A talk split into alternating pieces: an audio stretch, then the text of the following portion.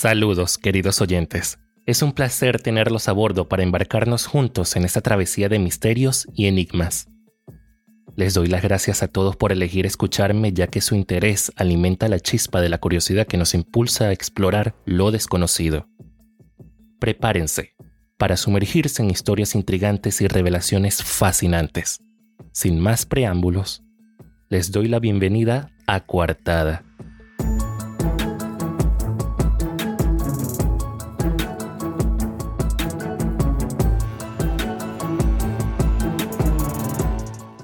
En este espacio donde desentrañamos los enigmas más profundos, los invito a embarcarse en un viaje lleno de misterios y revelaciones.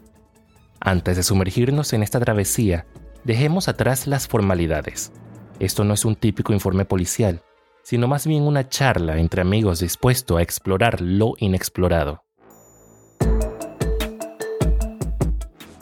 Mi historia comienza de manera poco convencional. No soy un detective, Simplemente alguien cuyo destino se cruzó con un enigma que transformó mi vida de forma inesperada. Adentrémonos en las sombras de un misterio que ha dejado su marca en una comunidad en apariencia tranquila. Pero antes de sumergirnos en las declaraciones intrigantes y en ocasiones desconcertantes de los sospechosos, permítanme compartir los hechos esenciales que han sumido a Villa Aura en la incertidumbre.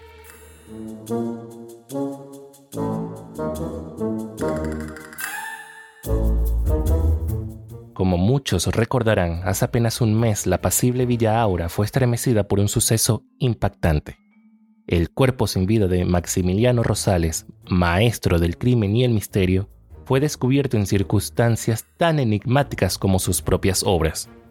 No fue solo el hecho de su muerte, sino también cómo fue encontrado. En la noche del 13 de septiembre, durante la celebración del aniversario de Maximiliano junto a su esposa, acompañados con sus familiares y amigos, su cuerpo fue hallado en su oficina dentro de su mansión.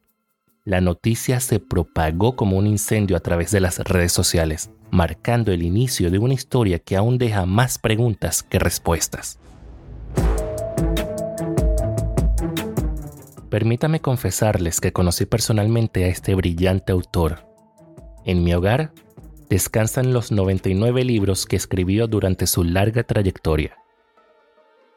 Mi fascinación por el crimen y el misterio me condujo a crear este podcast, una odisea donde arriesgaré mi trabajo, mi libertad y tal vez hasta mi cordura. Al sumergirme en este misterio sé muy bien en el tipo de problemas en el que me estoy adentrando, pero hay secretos que aclaman ser revelados, incluso si el precio a pagar es alto pero lo hecho, hecho está. He decidido confesarlo todo. Si los investigadores que han sido capacitados para esclarecer este tipo de casos no han podido resolverlo por sus propios medios, he decidido que mis oyentes sean quien lo haga.